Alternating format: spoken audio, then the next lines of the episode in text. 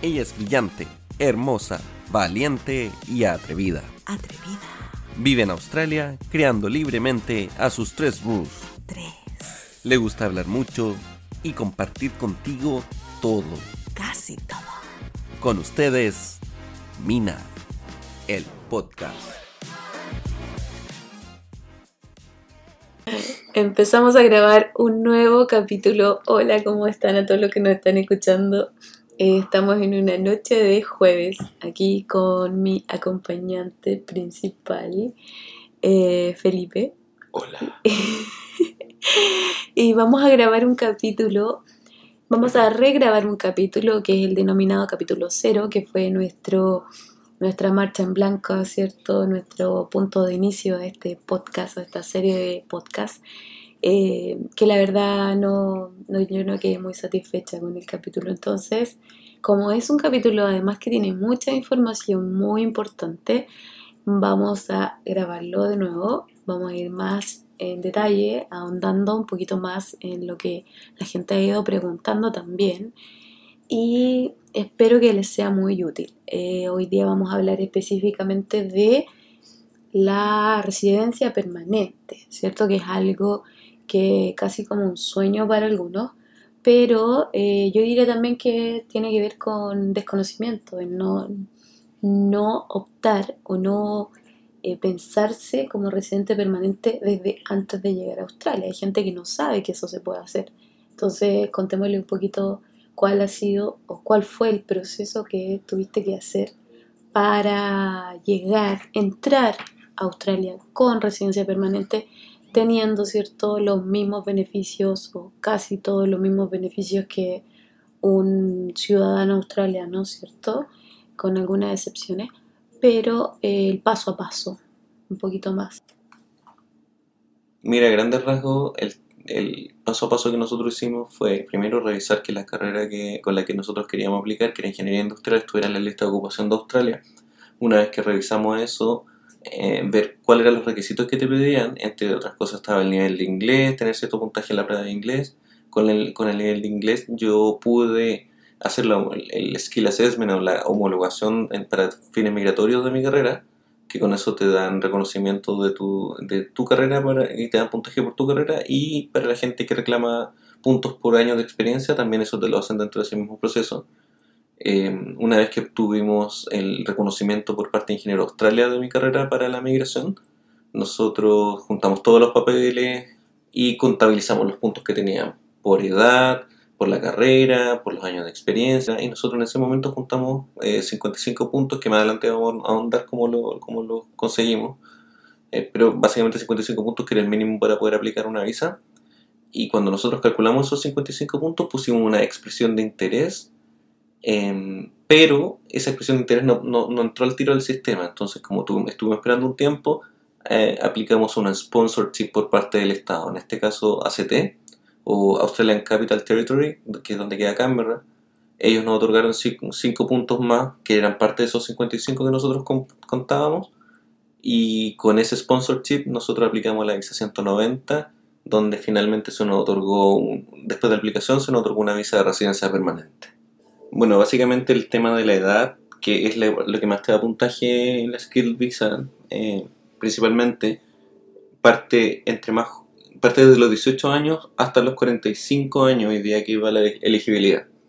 Y nosotros particularmente emigramos cuando yo tenía, si no me equivoco, como 30, 32 años, una cosa así. Pero estábamos como en el, en el máximo band de los puntos, por lo tanto en ese momento nos otorgaron 30 puntos, que era el máximo que te dan por edad. Exacto, entonces la edad nos sumó bastante. Luego viene después el inglés, por supuesto que hay que rendir una prueba de inglés, eh, de entre las más conocidas, el PTE o el IELTS, eh, ¿cuál letra? La Cambridge, ¿cierto? Pero son como de empresas ya, diferentes. Y lógicamente pero... ahí te va a dar puntaje por eh, ser competente, superior y proficient. proficient. Sí. Y ahí el superior, lógicamente, el que tiene mayor puntaje, que ya suma 20. Claro, básicamente si tú sacas entre un 5,5 y un, y un 7 te dan 0 puntos. De un 7 a un 8 te dan 10 puntos y de 8 hacia arriba te dan 20 puntos. Eso en el IELTS. Sí, ahí, ahí depende de la, del examen que ustedes elijan eh, rendir, pero lógicamente que tienen que rendir un examen, o sea, el documento tiene que existir para que les puedan validar ese puntaje.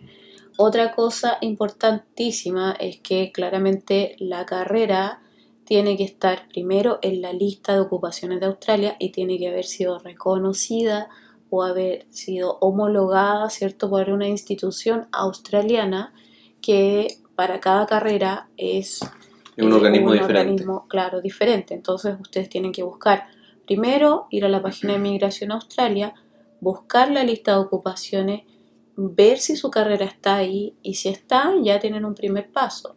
Ahí mismo cuando aparece la ocupación, ¿cierto? En la lista les va a aparecer una información en esa misma ocupación y les van a decir eh, con qué entidad deberían ustedes homologar su carrera. Luego se van a la página de ese lugar que la homologa y ahí aparecen todos los requisitos, el paso a paso y cuánto hay que pagar para poder reconocer la carrera en Australia.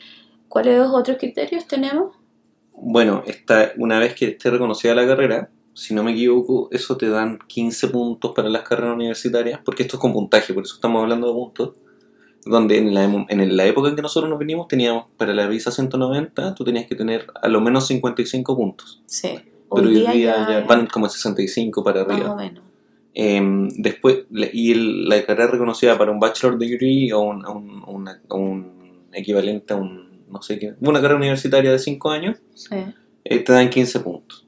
Después tú tienes puntos por el, tu experiencia laboral en, el, en la carrera después de estar titulado. Entonces, si tú tienes menos de 3 años de experiencia laboral desde tu titulación, a ti no te dan puntaje. Entre 3 y 5 años te dan 5 puntos, de 5 a 8 años te dan 10 puntos y, y 8 años hacia adelante te dan 15 puntos, pero eso siempre experiencia continua. O sea, tú, por ejemplo, en un lapso de 20 años calendario, trabajaste 10 años como, por ejemplo, ingeniero civil industrial, y entre medio trabajaste como project manager, y entre medio trabajaste como otra cosa todo lo que esté relacionado a la ingeniería civil industrial, que es la carrera en la que tú estás nominando, eso es lo que se considera como experiencia por puntaje. No toda tu, tu mm. experiencia laboral, sino que la experiencia relacionada con la carrera, porque las carreras están limitadas por una cosa que se llama el ANSCO Code, que te dice, esta carrera, ingeniería civil industrial, por ejemplo, eh, bajo esa carrera tú ejerces las siguientes eh, labores y lo que está fuera de esa carrera no se considera para la, para la, la migración. Es como, está todo bien tabulado en ese aspecto por migración. No es como que todo entra en la misma juguera. Sí, no puedes como eh, reclamar puntos de experiencia laboral por haber trabajado en algo que no está relacionado a tu carrera, independiente que la hayas obtenido la carrera. Tienes que haber eh, laborado, ¿cierto? Eh, practicado en esa ocupación. En esa ocupación. También relacionado con lo mismo, también aquí te, en esta visa te dan puntaje por, eh, igual como para, el, para tu año de experiencia en, en, empleado bajo la carrera, tu año de experiencia en esa carrera, pero en Australia, que eso también te da puntaje. Ah, sí, súper importante ese puntaje que la mayoría de nosotros no lo tenemos, por supuesto, porque no hemos vivido, por lo menos en nuestra experiencia, no habíamos vivido en Australia, por tanto no teníamos experiencia laboral en eso, pero hay gente que sí la tiene y que puede ir sumando puntos por eso. La gente que estudia acá, por ejemplo, se, se titula y puede trabajar uno, dos años, tres años, se sacan la, la visa, ¿cómo se llama? La, visa, de graduado. La visa de graduado pueden optar a ese puntaje. Exactamente, ahí ya podría. Bueno, y esos son como los principales criterios, entre otras cosas puedes tener, no sé, en caso que haya estudiado en un área regional, en caso de que tu pareja también tenga un skill assessment dentro de la misma lista de ocupación, pero, y aquí la parte importante de la visa con la que nosotros nos venimos, es que tú eres nominado por un estado, en este caso para la visa 190, a aplicar a una visa de residencia permanente. Y eso te da 5 puntos. ¿Y qué significa esta nominación? Ahí tú eres invitado. En el fondo, esta región en específico necesita de tu ocupación y ellos al ver tu aplicación a la visa dicen, ah, mira, si esta persona cumple con los requisitos y la necesitamos, por tanto la vamos a invitar a que venga y a cambio de que venga a esta región nosotros le vamos a regalar cinco puntos. Claro, son Eso es el sponsor por región. Y uno tiene que aplicar. Sí, uno tiene que aplicar. No es que esta región te va a dar trabajo, todavía no hay trabajo, ténganlo bien en cuenta. ellos solamente como región te van a dar una, eh, un exceso más de puntos, o sea, cinco puntos, Cinco más, puntos más. a lo que tú ya habías Y esos sumado. cinco puntos sirven caleta. Sí, N, nosotros nos sirven sirvió y fue fundamental porque sin esos cinco puntos nosotros no Mm. hubiésemos podido llegar o probablemente hubiésemos quedado en el loop de un montón de gente que está ahí con la misma cantidad de puntos eh, por años, ¿cierto? Hemos visto Sí. que hay gente que cumple con todos los requisitos, pero al no eh, tener una oportunidad de, de cinco puntitos más, Mm. eh, no pueden acceder y no son invitados nunca. Pero a los que les va a dar la invitación y la posibilidad de ser residentes y de, si en el futuro quieren convertirse en ciudadanos, es a algunos. Y es a los que ellos, como gobierno australiano, necesitan. No se la van a dar a cualquiera. ¿cierto? Uno tiene que cumplir los requisitos. Mira, los Sí. requisitos son bien claros, pero no, nece- no necesariamente significa que sea fácil cumplirlo. Como bien cortito es, primero sacar el inglés, después, o paralelamente hacer el, el- el Skills Assessment.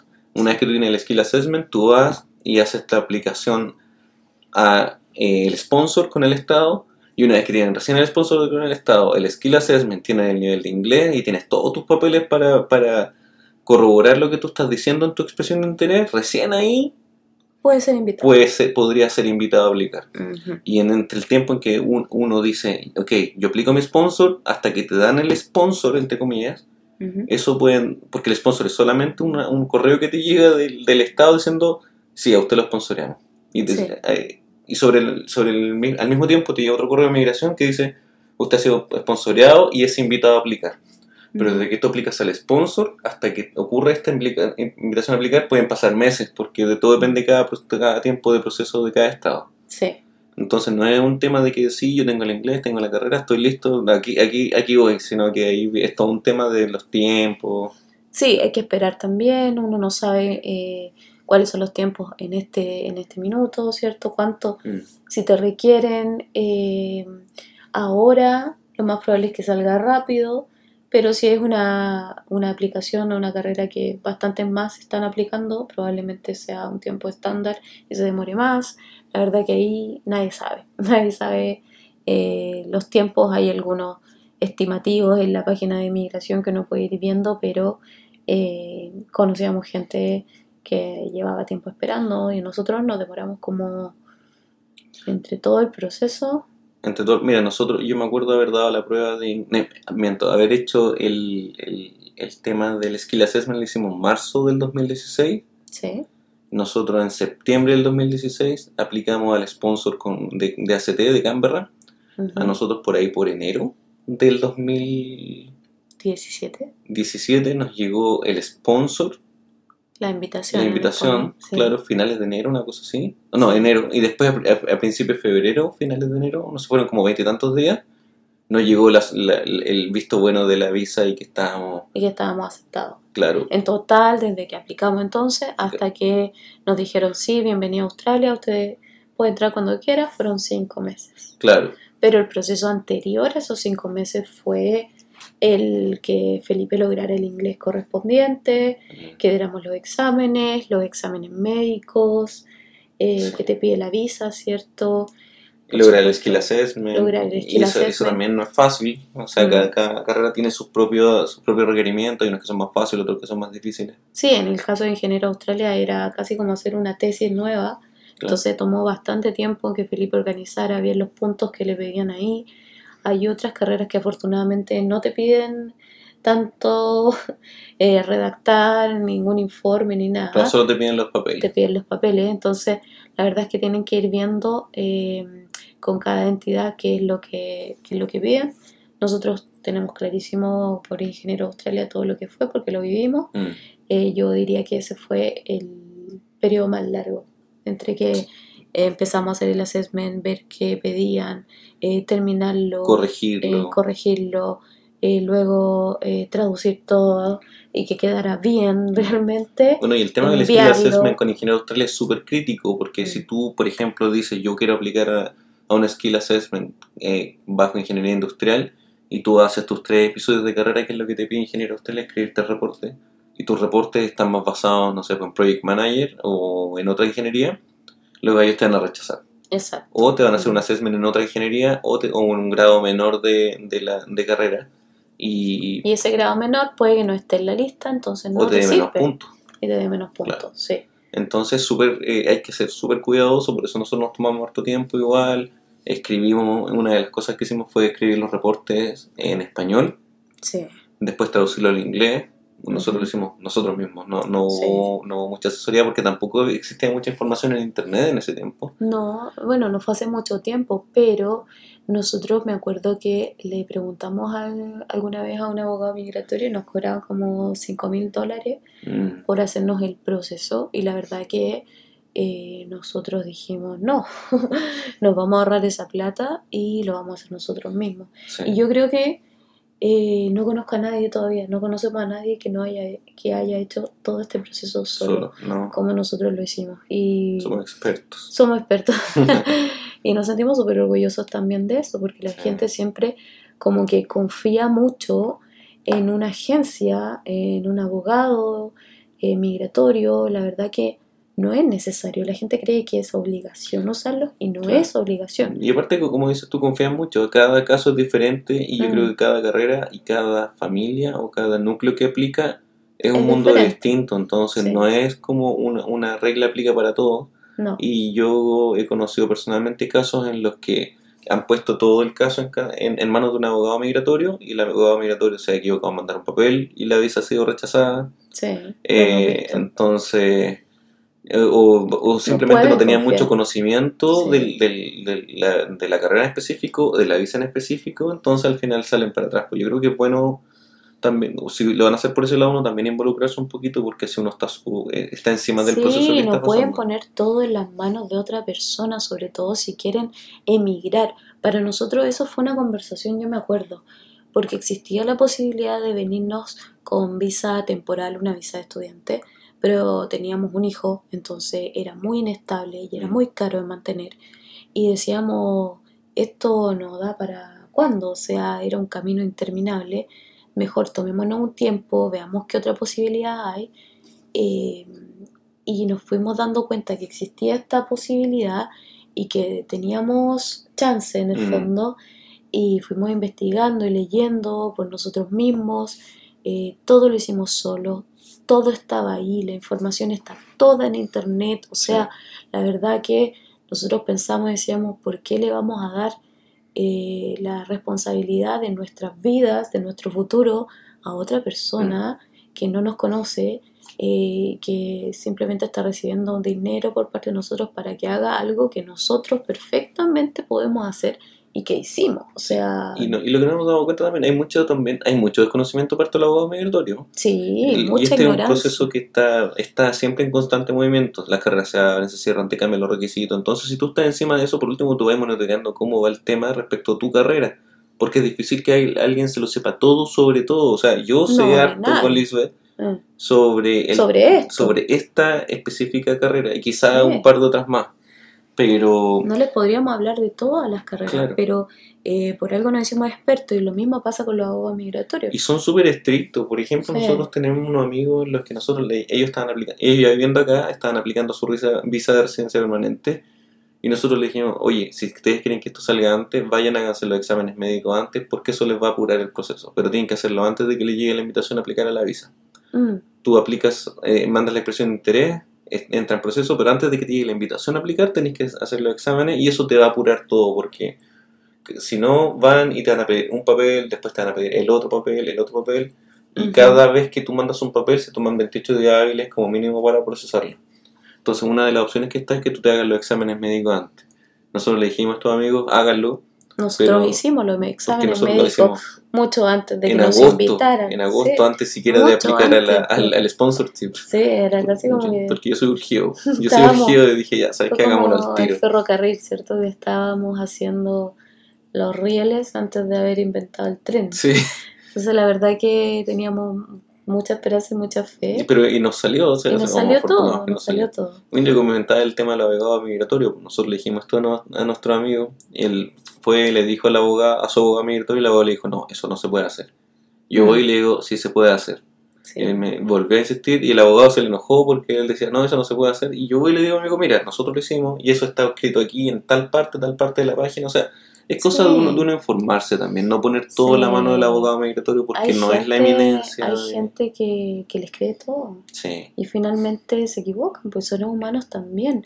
Y lo bueno es que usted puede ir a la página oficial y darse cuenta, eh, ir a la mano con los procesos, no deje todo en la mano de otra persona, porque esa otra persona también se equivoca, también se le puede pasar algo. Tienen además un montón de clientes, entonces entre uno y otro cliente se traspapelan, cometen errores y esos errores eh, resultan en visa rech- rechazada. Entonces ellos, eh, no porque tú les pagaste, te aseguraron la visa, eso hay que tenerlo súper claro. No, para nada. O sea, uno, se paga, se- uno les paga la cantidad de plata que te cobran, pero por la posibilidad de que ellos te hagan el caso, pero tampoco, dependiendo del abogado migratorio, yo imagino que tampoco van a poner su vida en el caso, para ellos ya están pagados ya. Sí, la verdad que no le importa. Aparte Eh. que cobran como por consulta, entonces entre Sí. más, más tiempo estén metidos con ellos, yo creo que es mejor el negocio. Sí, hay gente que les cree mucho. Yo Sí. creo que hay que no desconfiar, pero hay que ubicarse también en la información. Usted, si está en un proceso migratorio, infórmese usted, use un abogado migratorio, un agente migratorio si quiere hacerlo, eh, si quiere tener como más seguridad, porque, eh, no sé, en el inglés usted siente que está, que está complicado, que puede ser más fácil a través de una agencia, páguelo, pero vaya a la par, no deje todo en manos Mm. de ellos. Yo creo que para lo que es bueno el proceso del abogado migratorio es para que te hagan un primer análisis que digan, ¿sabes qué? Si tú tienes este, eh, podrías seguir este Sí. camino, este camino, porque eso es abrumante. Yo creo que nos- lo que nos costó mucho tiempo a nosotros entender era cómo funcionaba el proceso de las visas, cuál eran las visas para una cosa, las visas para otra, porque tú te metes, hasta incluso hoy día te metes a la página de inmigración y te No es sale un montón de visas Sí, no es con fácil diferentes entender. terminologías. Mm, Claro, no es fácil entender a cuál podríamos aplicar, cómo aplicar. Entonces, claro, eh, también me, me gusta esa idea de la primera, eh, la primera visión que te puede dar un Mm. agente migratorio cuando tú les dices, mira, quiero migrar, esta es mi familia, estos son mis perfiles, y ellos en el fondo analizan tu caso y te dicen si tienes alguna posibilidad o no, porque de verdad hay gente que no tiene ninguna chance de venir a vivir a Australia, de venir a quedarse a vivir a Australia. O sea, si usted ya tiene eh, más de 45 años, eh, si usted además no estudió nada que está en la lista de ocupaciones de Australia, eh, si usted no tiene el inglés, eh, no tiene por dónde sumar puntaje. Entonces hay que ser bien realista también y, y- y ver cuál otro país me puede servir, porque Australia tiene las cosas claras, eh, están los márgenes ahí dados. Y si no se puede, no se puede. O sea, Sí, tampoco es- se puede eh, tratar de romper las reglas o, no sé, eh, romper la Matrix, como decían Claro. por ahí en algún lado, eh, porque no se puede. es súper estricto e incluso a veces pareciera que fuera un poco injusto, que por algún lado sí lo es, Mm. porque yo creo que la gente que quizá no viene, no tiene un, un background, un, un- un- no tienes como un, trasfondo donde tú, estoy ocupando mal la palabra, pero tú, tú no vienes de un lugar donde se habla inglés, por ejemplo, tú puedes tener las mejores cualificaciones, pero si tú no tienes un inglés competente, no te No van te a dar va la opción. no. Entonces, igual a veces es un poco injusto porque uno, uno igual aprende, pero las, las reglas son, son las reglas del juego, o sea, como, como dices por ahí, si no te gusta el juego, otro juego. ¿sí? Sí, Pero- nosotros nos pasó, conocimos a una familia, ¿te acuerdas que ellos vivían, vivían hace varios años en Australia, habían Mm. llegado con una visa de estudiante y ya tenían tiempo ya de eh, aplicar para una visa de residencia permanente estando dentro de Australia, lo cual uno puede decir, sí, va a ser más fácil, pero no por estar dentro de Australia va a tener que cumplir con otros requisitos, son Mm. los mismos para Sí. todos. Y ellos desafortunadamente no eligieron bien el camino, ¿cierto? Y no estudió, eh, en este caso él, no estudió lo que le pudiera haber servido, estudió cualquier cosa, eh, se dedicó a una carrera en la que no avanzó en el inglés, entonces no estaba en la lista de ocupaciones y cuando fue a dar su prueba no le daba el inglés y la verdad es que se le acabó el tiempo. Y mala asesoría también, porque claro, no tenían idea, se asesoraban caso, con los amigos o con Facebook. Yo me acuerdo mucho ese caso y una de las cosas que a mí no me, había, no me hacía mucho sentido era que eh, existía la creencia de que si tú sacabas un 6 en el IELTS, le iban a, dar- le iban a dar la residencia permanente. Y yo, Así como automático. como automático, Mm. por estar viviendo acá. Y yo en mi cabeza pensaba, pensaba, pensaba, de todas las visas que conozco, no hay ninguna que, que, que te dé eso, porque si no yo lo hubiese hecho antes. Exacto. Eh, no hubiese pasado por todo el martirio que fue hacer el skill hacer, dar las pruebas de inglés allá en Chile.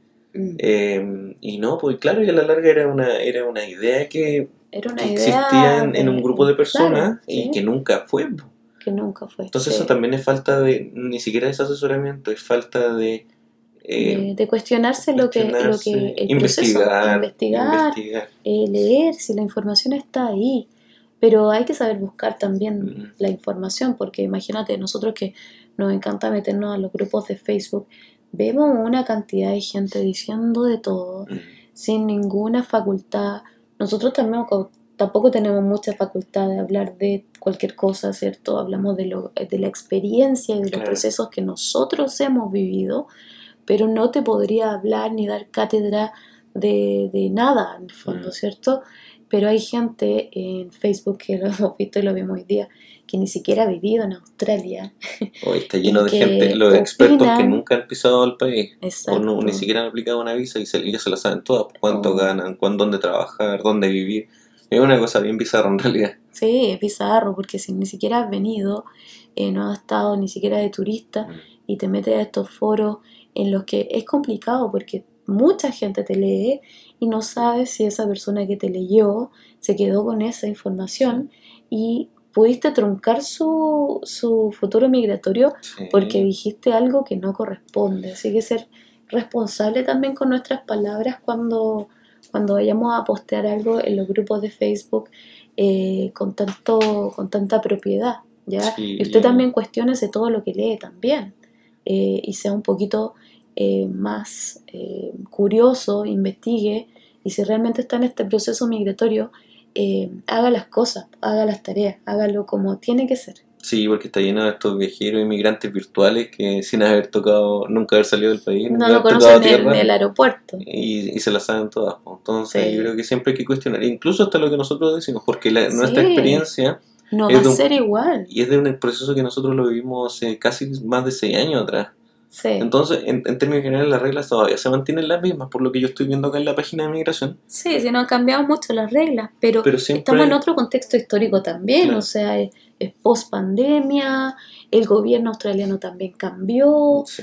eh, los precios de la, del mundo ha cambiado todo, todo está encarecido. Entonces la verdad que la realidad en la que nosotros migramos, que fue en una época en que invitaban a mucha más gente que la que estaban invitando ahora, ¿cierto? Y eso que en esa época ya estaban invitando pocas en Sí. comparación a antes. Yo me imagino cómo haber sido aplicar. Yo me arrepiento de no haber aplicado antes, pero no, no era elegible. Pero digo, ¿cómo por ejemplo mis papás no vieron? Porque yo sé que hubo una época en que la gente se, Se venía vino, se sin venía. ningún requisito o Sin muy poco. sí. Muy pocos requisitos. Pero ya después, en ya ponte el año 2016, que nosotros nos venimos para acá, 2017, que esto fue 5 o 6 años atrás. 2017 llegamos. 2017 llegamos. eh, ya eran, habían hartas restricciones, pero todavía era posible, por ejemplo, en el caso nuestro, y yo creo que esto, esto yo venía pensando ahora, es importante recalcar, nosotros nos venimos con 55 na- puntos en esa época, eso ya no existe, el Ya no mínimo son existe. 65, o sea, Sí. Mismo escenario hoy día, nosotros Nosotros estaríamos, no estaríamos, yo estaría, estaría como loco estudiando más inglés para sacar más puntaje, porque eso es lo que estoy haciendo Sí. en algún momento. Sí, y teníamos que estar contra el tiempo también porque va pasando los años Sí. y, y la edad, entonces todos los factores Oye, eso eh, también eh, es a súper importante. A mí me da un poquito frustración ajena, un poco cuando yo veo gente que sí es elegible, tiene sus carreras, Mm, en, en cierta medida tiene las ganas de venirse, Tiene los años de los experiencia. años de experiencia están como en el punto donde puedes reclamar más años por edad, etcétera, etcétera, y dicen, ya, pero sabes que lo voy a ver a final de año, lo voy a empezar a ver. Y si tú te quieres venir, em- y ves que tienes ya. posibilidad, parte al tiro. Si tú no sabes inglés, escucha, No esperes, ah, es que el próximo año voy a ver. practica No. para el IELTS, empieza a ver qué es lo que tienes que hacer para tu, para tu Skills Assessment. Y lo que es importante, una- un proceso no es excluyente del otro. Tú, por ejemplo, Sí. puedes no tener el inglés y quizá para hacer el Skill Assessment te piden el inglés.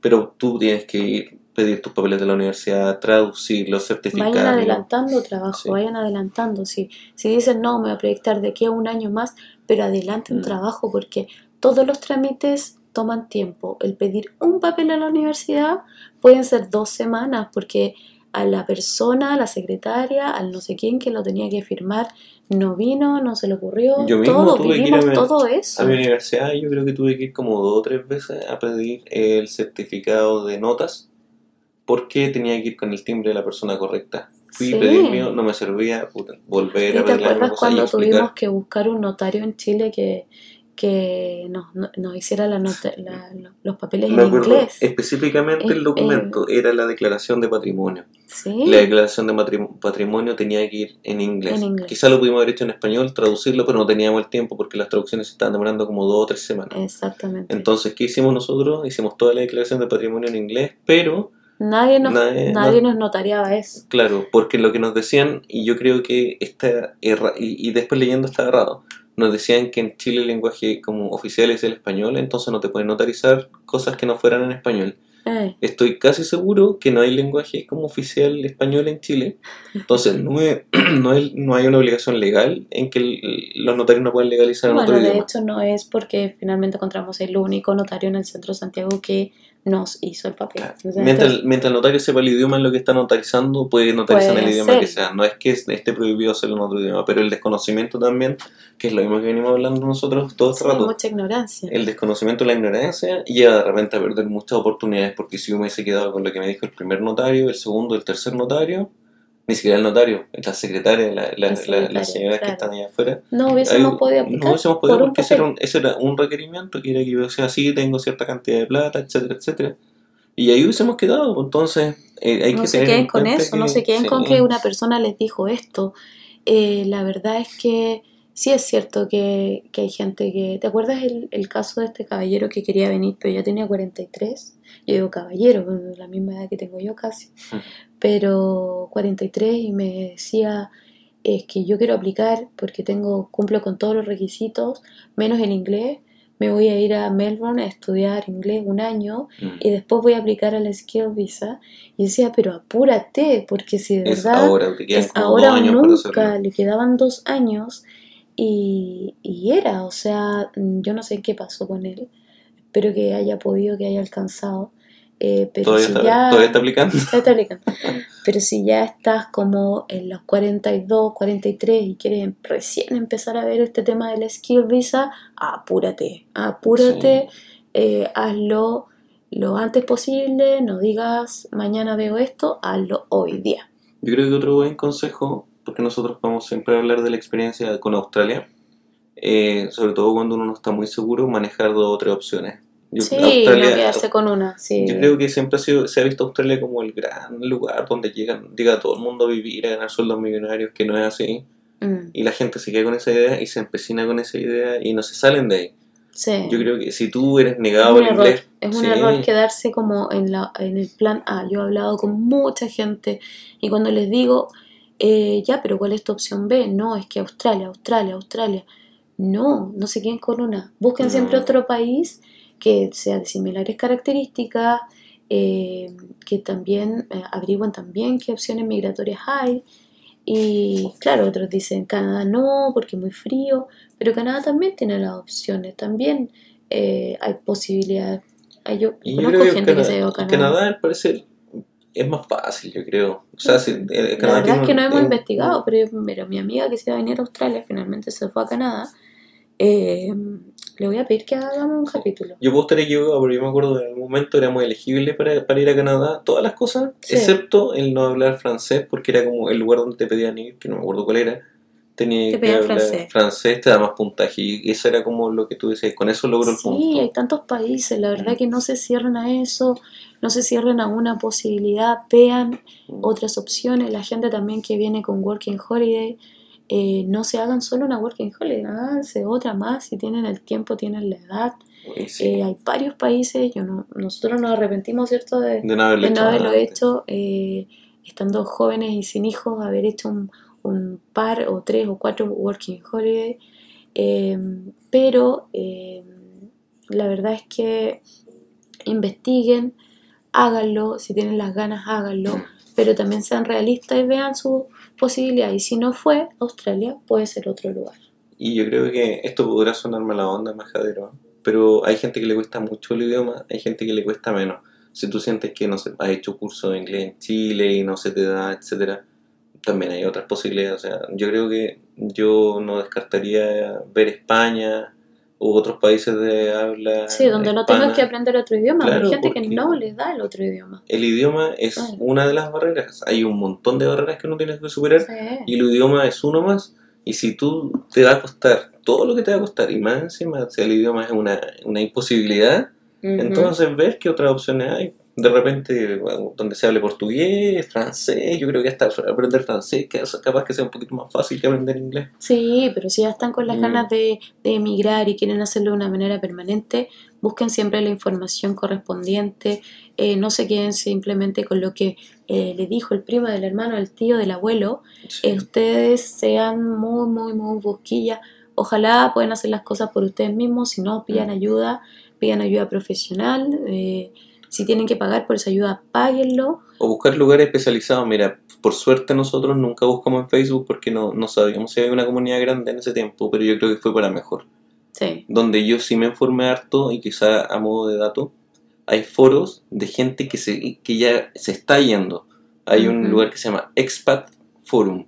Sí, Y ese está- es súper conocido. Es, es conocido y es súper bueno. Está como separado por cada uno de los países, por cada una de las visas, y la gente que está metida en ese proceso habla sobre los procesos. Y se dan tips, se dan tips, no sé, de cómo preparar mejor tus, tus papeles, cosas que puedes hacer para acelerar tu proceso, cosas que no tienes que hacer. Y es, yo siento que esos foros son mucho mejores que de repente informarse por Facebook, donde siento que hay mucha ignorancia, increíble la cantidad de gente que no tiene idea y mete la cuchara. Y yo creo que es el daño más grande que tú le puedes hacer a alguien es crearle falsas expectativas o darle información errada. Errada, sí, Sí. sí. Sí, están también esos que preguntan, ¿qué tengo que hacer para irme a Australia? Y falta el, el compadre, ¿cierto? Que dice, véngase nomás, Véngase nomás, papito. véngase nomás, papito. Eh, acá están regalando todo, poco más están regalando las visas. La verdad que no es así. Eh, no es fácil, no es un llegar y venir. No. Así que hagan las cosas con planificación. Y también una mirada in- introspectiva, porque emigrar no es para todos. Todos podemos tener las ganas. Yo creo que todo el mundo tiene derecho a moverse dentro de la medida de lo posible, o sea, donde te acepten, donde tú encajes, etcétera. Pero emigrar no es para todos. Hay gente que no aguanta estar fuera de, su círculo mucho tiempo. Eh, tú puedes venirte de manera temporal también siempre, pero el, el venirte de una manera permanente tiene un peso, tiene un costo emocional súper grande. Entonces también uno tiene que decir, estoy preparado para esto, estoy con la persona con la- en la que yo tengo suficiente soporte como para poder mantenerme en lo que viene, porque estar separado seis meses, un año, dos años de tu familia, si eres muy apegado a tu familia, es difícil. Sí, es verdad. Es difícil. que, hay que tener en cuenta también cuál es el arraigo que tienen con, con su país. Eh, si decidieron emigrar de manera permanente, eh, tener en cuenta que no los vas a poder ver en mucho tiempo, si que tienes a tus papás, ¿cierto? Vivos todavía. El tema de que vengan a verte implica costos. La verdad que eh, es un proceso que eh, tiene bastantes variantes, Sí. eh, Y uno- variables. Y uno llega acá de cero, o sea, uno tiene que Cero. establecerse, buscar casa, buscar trabajo, buscar colegio, entrar, entender cómo funcionan las cosas. Si vienes como residente permanente, entrar al sistema, entre comillas, como sistema australiano, en el Medicare, Sí, empezar a entender todo de nuevo. etcétera. Eh, Es un proceso que uno, yo creo que recién- reaprender, a la vuelta, reaprender. sí, yo creo que recién a la vuelta de un año tú estás como, como más entendido en cómo funcionan las cosas y así todo uno pasa el tiempo y se sigue sorprendiendo, sigue O sea, hay aprendiendo muchas cosas, que, diferentes. no, que, uno va, que uno va aprendiendo en el camino. Nosotros Sí. llevamos todavía unos seis años, ¿no? En, en, en marzo cumplimos seis años. ¿En marzo? Sí. Sí.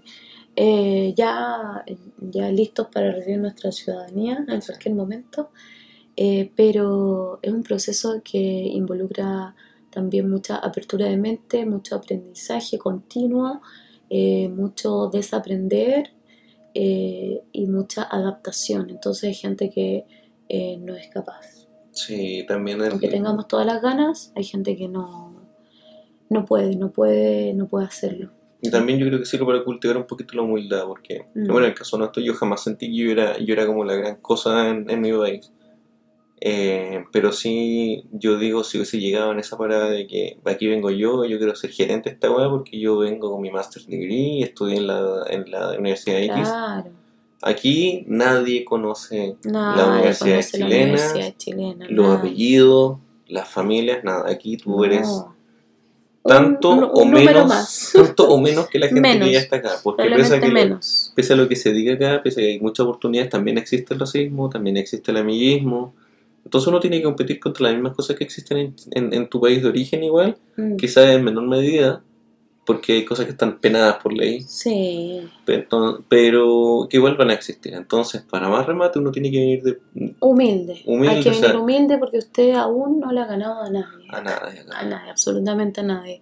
Eh, puede tener incluso un skill que, que te hizo venir especialmente a ti, te invitaron y todo, como nos pasó a nosotros, pero no somos monedita de oro, ¿cierto? Claro, Y nos tocó está, igual buscar trabajo. nadie está recibiendo con trabajo. Nadie nos vino a buscar a la puerta para darnos trabajo. Los primeros meses uno tiene Fueron que hacer... muy duros. Claro, Sí. lo- los ahorros se van rapidísimo, uno tiene que trabajar en lo que sea los primeros meses hasta que tú aprendes a ir a una entrevista, que hace, es otro Sí. mundo. ¿no? Y el ego, que uno lo tiene siempre y que uno dice, uy, estudié cinco años, cuatro años y soy esto, eh, se te va a la punta del cerro, porque hay que empezar escalando de a poquito. Nosotros conocemos gente que son kinesiólogos y tienen que volver a hacer un certificado 3 en fitness, eh, que no está ni siquiera muy relacionado, pero Mm. para poder entrar al, al mercado tienen que hacer eso. Al- Y al olvídense, laboral. olvídense de, de su carrera eh, tal y como era. En algunos casos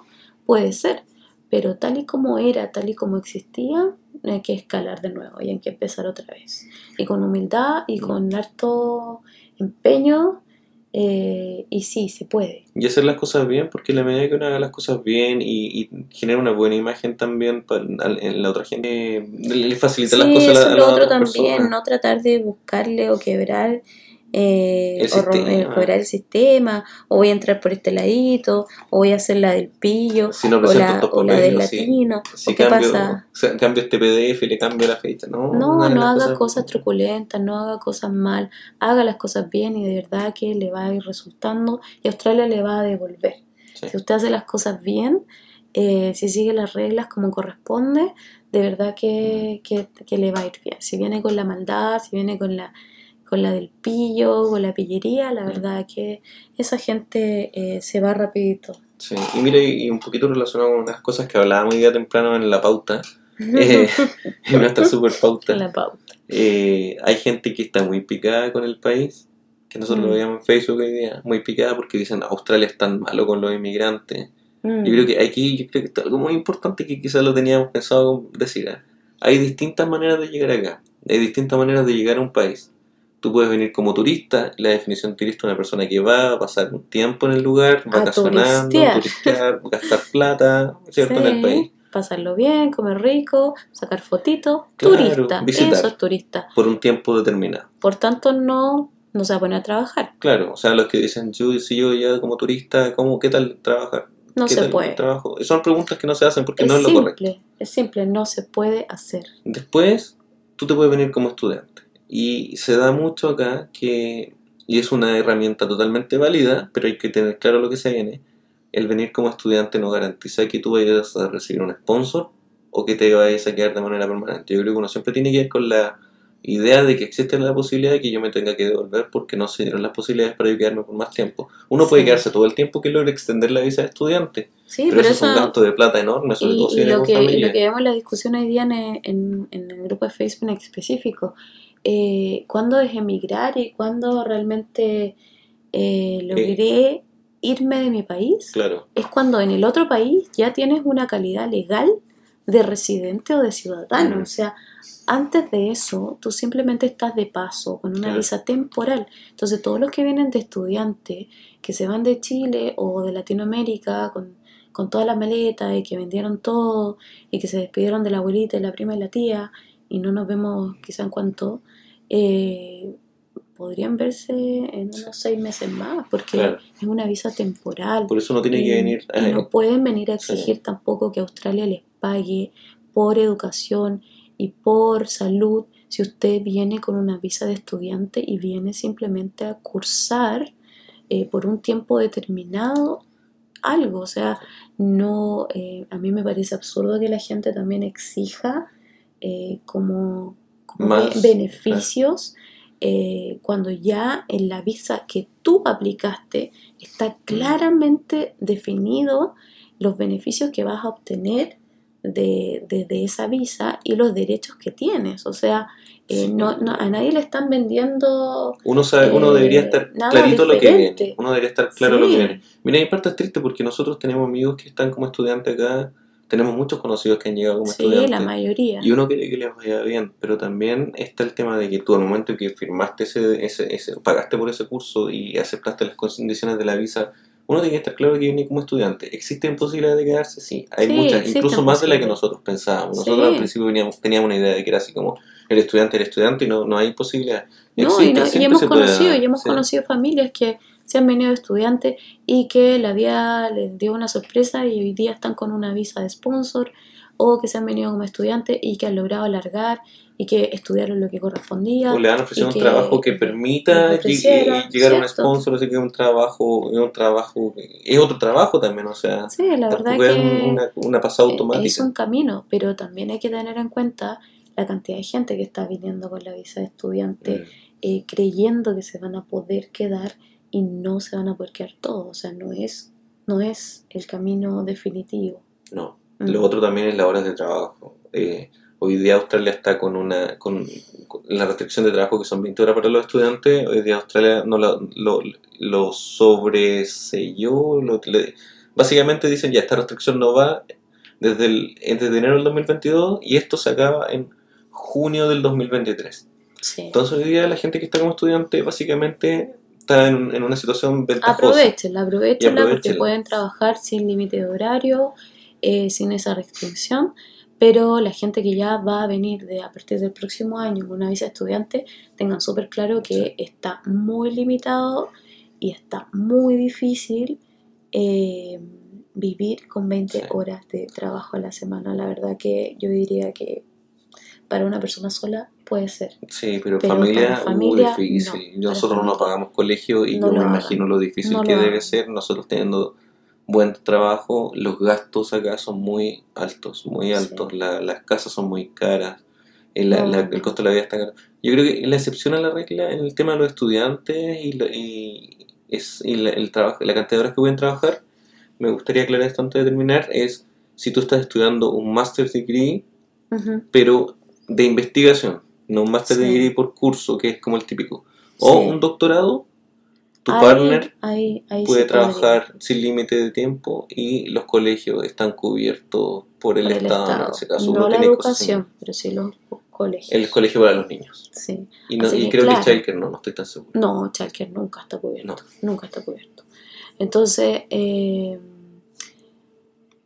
Porque Se te dan un poquito las expectativas, averigüen bien lo que, a lo que vienen, ¿no? Y infórmense, no solamente por Facebook, vean qué otras opciones hay. Yo recomiendo mucho los foros, hay cosas de aprender a usar un poquito mejor el Google y uno logra lo- llegar a lugares donde está la información y aprender inglés, porque, eh, Porque sí, todo está en inglés acá. Y Todo si está en no, inglés. sí, la eh, otra vez me preguntaron, eh, ¿saco la white card? eh, ¿La puedo sacar en español? No, nah, no. O sea, no piensen que aquí las cosas se las van a traducir al español. sacó la tarjeta blanca. Porque no, estamos en un país que se habla inglés, Sí. por tanto, si en caso de tener un segundo idioma, lo más probable es que encuentre cosas en chino, Mm. en un, en un idioma eh, asiático. Los asiáticos están mucho más integrados. no, eh, Sí. claro, hay supermercados asiáticos y barrios asiáticos, pero no, no hay, no hay en español, o sea, no vengan con esa idea, o si no se van a Miami. Inclusive algunos de los servicios que, porque sí, sí se ofrece el servicio como de intérprete, Sí, eso sí. pero ni siquiera es automático. Si tú dices, y, y ahí yo no sé cómo lo harán, porque tú dices yo necesito un intérprete, tenés que hacerle saber a alguien y ellos se van a comunicar con la persona Y que ellos te van a llamar de y te van a llamar de vuelta y eso puede ser meses porque no hay tampoco intérpretes para cada idioma, para cada servicio. O sea, Sí, no, ahora están poniendo más porque ya está llegando más, más latino, Mm. pero, pero no, no es automático. No, ma- no piensen que esto está todo traducido porque no está. ¿ya? Así que aprendan inglés, eh, averigüen bien y tengan clarísimo la visa que están aplicando. Y sigan las normas. Sigan las normas, sigan las, normas, las normas. Y ojo con la gente que, que siempre pregunta por agencias. Las agencias que aparecen en Facebook, la mayoría son agencias de estudio y por ende les van a ofrecer una visa de estudios y no les van a ofrecer otro tipo de visa. Así que eh, ojo con eso también. O sea, no es que exista esa posibilidad únicamente, existen más posibilidades, pero la agencia de estudios no te las va a dar porque no están autorizados para darla y porque no ganan ninguna comisión. Con otra cosa que no sea un curso. Te van a vender un curso y eso es el objetivo de la agencia de estudios. Si se quieren asesorar para temas migratorios, que no sean Agente estudios, migratorio. y son acá están, est- están nominados por una cosa que se llama MARA. Mara. Mm. Un agente Mara. Y son los, está, hay una lista en, en, el- en- en la página también del gobierno que dice estos son los agentes.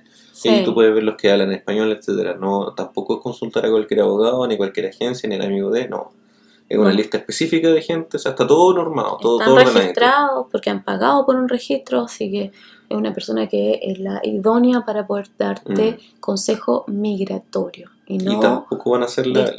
Y, y lo que tampoco significa que sean lo- se las Que van a saber sean, todas, claro. pero les van a dar las normativas. o sea, Claro, la- es que la- frente a toda la ignorancia o lo que no sabemos, es la persona que nos va a orientar y nos va a guiar. Pero como les dijimos anteriormente, no confíe plenamente en eso, confíe más en usted. sí. ¿sí? Y hay mucha gente que jamás ha estado acá y está dando Por consejos. favor, no hable eso. No. La gente que, que nos está escuchando hoy día, eh, tengan un poquito más de responsabilidad en lo que están diciendo. Sí, yo no sé qué era eso, el ego. El ego, el ego. Sí. El ego robusto. Pero bueno, todos lo, todos lo tenemos, solo que hay que estar más conscientes de eso. Sí. Así que nada, espero que haya sido útil esta información. Eh, es bastante, bastante información y que implica que uno llegue con una eh, residencia permanente a Australia que básicamente tienes casi los mismos derechos que un ciudadano australiano. No tenemos derecho a voto, ¿cierto? Y no tenemos derecho a ciertos beneficios específicos del gobierno, O trabajar para el gobierno federal. Claro, como ciertos puestos que hay que ser ciudadano, eh, pero en términos generales son casi los mismos. Eh, lo mismo pasa con la educación, eh, que puedes acceder, ¿cierto?, tus hijos a la educación pública de manera gratuita y también entramos al sistema de Medicare, que es el sistema de salud Sí. del gobierno, ¿cierto?, que tú, al que tú puedes acceder, eh, siempre con una cobertura. Sí, un Ya, porcentaje de eh, cobertura un, del un Medicare. un porcentaje de cobertura, eh, te puedes atender privado, por supuesto, si tú quieres pagar, eh, pero existe la posibilidad de que tú vayas al hospital y que pagues cero. Oye, y eh, me acordé un- de un caso que yo alguna vez leí años atrás, me puse a discutir con un caballero. La educación gratuita es solamente la escolar. La Sí, universitaria es pagada, todos Sí, la pagan. Tú sí. podrías aplicar un- una cosa como crédito del gobierno, entre comillas. Sí, pero, yo me acuerdo que leer un caballero que estaba enojadísimo porque se había venido como residente, nunca se hizo ciudadano, y la hija estaba, quería estudiar. Y cuando salió del colegio se dio cuenta que no tenía ningún beneficio para estudiar en la universidad No, no tienen. y las universidades son caras. Entonces Sí, también caras. no- uno- Es eh, el colegio, claro. es el colegio. Los años escolares van a ser cubiertos por el Estado, si es que estudian en escuela pública. Pero eh, una vez que ya salen del, de, de- de año 12 en el fondo, mm, eh, el tema de, de no pagar la universidad mientras estás estudiando, sino que pagarlo ya cuando eh, creo que una vez que empieza a ganar más de Empiezas a ganar. 60 mil dólares al año, una cosa eh, así. cierta plata le empiezas a pagar. Eso existe, pero eso ya es cuando pasas a ser ciudadano, no como Claro. residente permanente. Como residente permanente tienes unos valores para la universidad, como ciudadano tienes otros valores. También eso es importante porque tenemos amigos que estudian en la universidad y tenían esas diferencias de precios, ¿te acuerdas?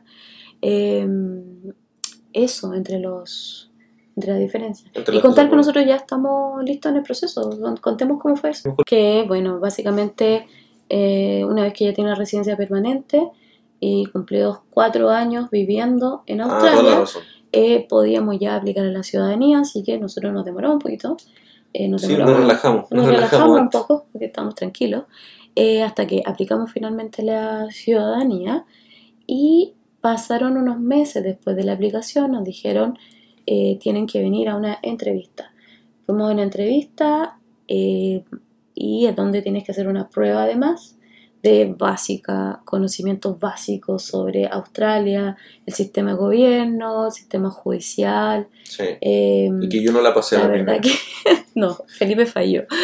Eh, de la cultura australiana también hay varias preguntas y de los valores australianos. Y que eso esas no te puede equivocar. Exacto, no te puedes equivocar y ahí Felipe se equivocó en una esas. No tengo valores. no tiene valor.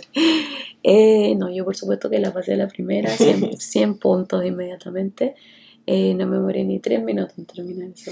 bueno, tú sabes, tú sabes. Eh, y es una prueba eh, muy, muy fácil, la verdad. Y después que pasas esa prueba y que te verifican tu identidad, tus documentos, te hacen un police check nuevamente, ven tu comportamiento en el fondo en el país durante esos cuatro años, eh, te, te aprueban la ciudadanía. Y ahora solamente estamos a la espera del juramento. de la, cere- la ceremonia y recién ahí nosotros vamos a ser ciudadanos porque de Todavía momento estamos aprobados para ser ciudadanos Pero no hemos jurado pero para no hemos jurado por lo tanto todavía estamos somos recientes y más encima ni siquiera podemos salir del país porque no tenemos no tenemos pasaporte Sí. chileno Pero se podría pedir. A mí Claro. me dijeron que se podría pedir, o sea, si es que quisiera viajar. Sí, Pero, pero no queremos, no queremos ir a ninguna parte hasta que eh, no nos llamen a, a esa ciudad- eh, ceremonia de ciudadanía, a hacer el juramento, lo estamos esperando, queremos que sea en Australia Day, Sí, Ojalá, eh, va a ser eh, muy especial y muy bonito además porque eh, va a estar mi mamá acá, sí, así, que, así que va a ser muy emotivo y especial eh, recibir la ciudadanía, feliz, feliz, feliz de recibir la ciudadanía de este país maravilloso. Sí, algo que nosotros veíamos súper lejano, ¿eh? que nosotros Mm. siempre decíamos, primero, hoy cuando íbamos a Australia, después llegamos a Aust- a Australia, hoy cuando seamos somos ciudadanos, ciudadanos. y parece algo tan lejano. Así que nada, es un proceso que lo estamos viviendo con mucho, con mucho amor, con mucho cariño, y va a ser muy especial porque lo vamos a recibir también con nuestro hijo, eh, con el que llegamos, Mm. y, y para él también es importante, él ha vivido la mayor parte de su vida ya en Australia, Así que yo creo que eso va a ser un buen cierre de ciclo para, para nuestro hijo mayor que llegó con nosotros, está en nuestras mismas condiciones de residente permanente. Y él es el más australianizado de todo, está con sus amigos, el colegio, ¿cierto? y es tarde igual, Supiera la gente. estamos cansados. Sí. Supieran todo lo que yo les digo que tiene que decir y lo que no tiene que decir. Y yo soy más porfiado. Y empiezo a hablar de otras cosas y me llega la mirada. Si esto fuera un podcast, sería diferente. Miren cómo, cómo me retan. No, no, siempre feliz de estar invitado a tu podcast. Reto. Y si la gente supiera. Siempre feliz de estar invitado a tu- tu podcast. Siempre es un placer. Debería ser. Debería Siempre ser un placer para Es un placer, siempre. siempre es un placer. Un privilegio, no cualquiera está conmigo. Eso es verdad. Es verdad. Así que nada, eh, mañana voy a grabar otro también. Así que estén atentos. Sí, mañana se viene un capítulo especial. Informativo máximo. Sí, vienen invitados, buenos invitados con, con buenas historias que Sí. yo creo que a la gente le van a servir. Les va a servir mucho. Así que no dejen de sintonizarnos en el mismo canal a la misma hora. Sí, muchas gracias a todos los niños, los quiero mucho. Chao, chao, chao.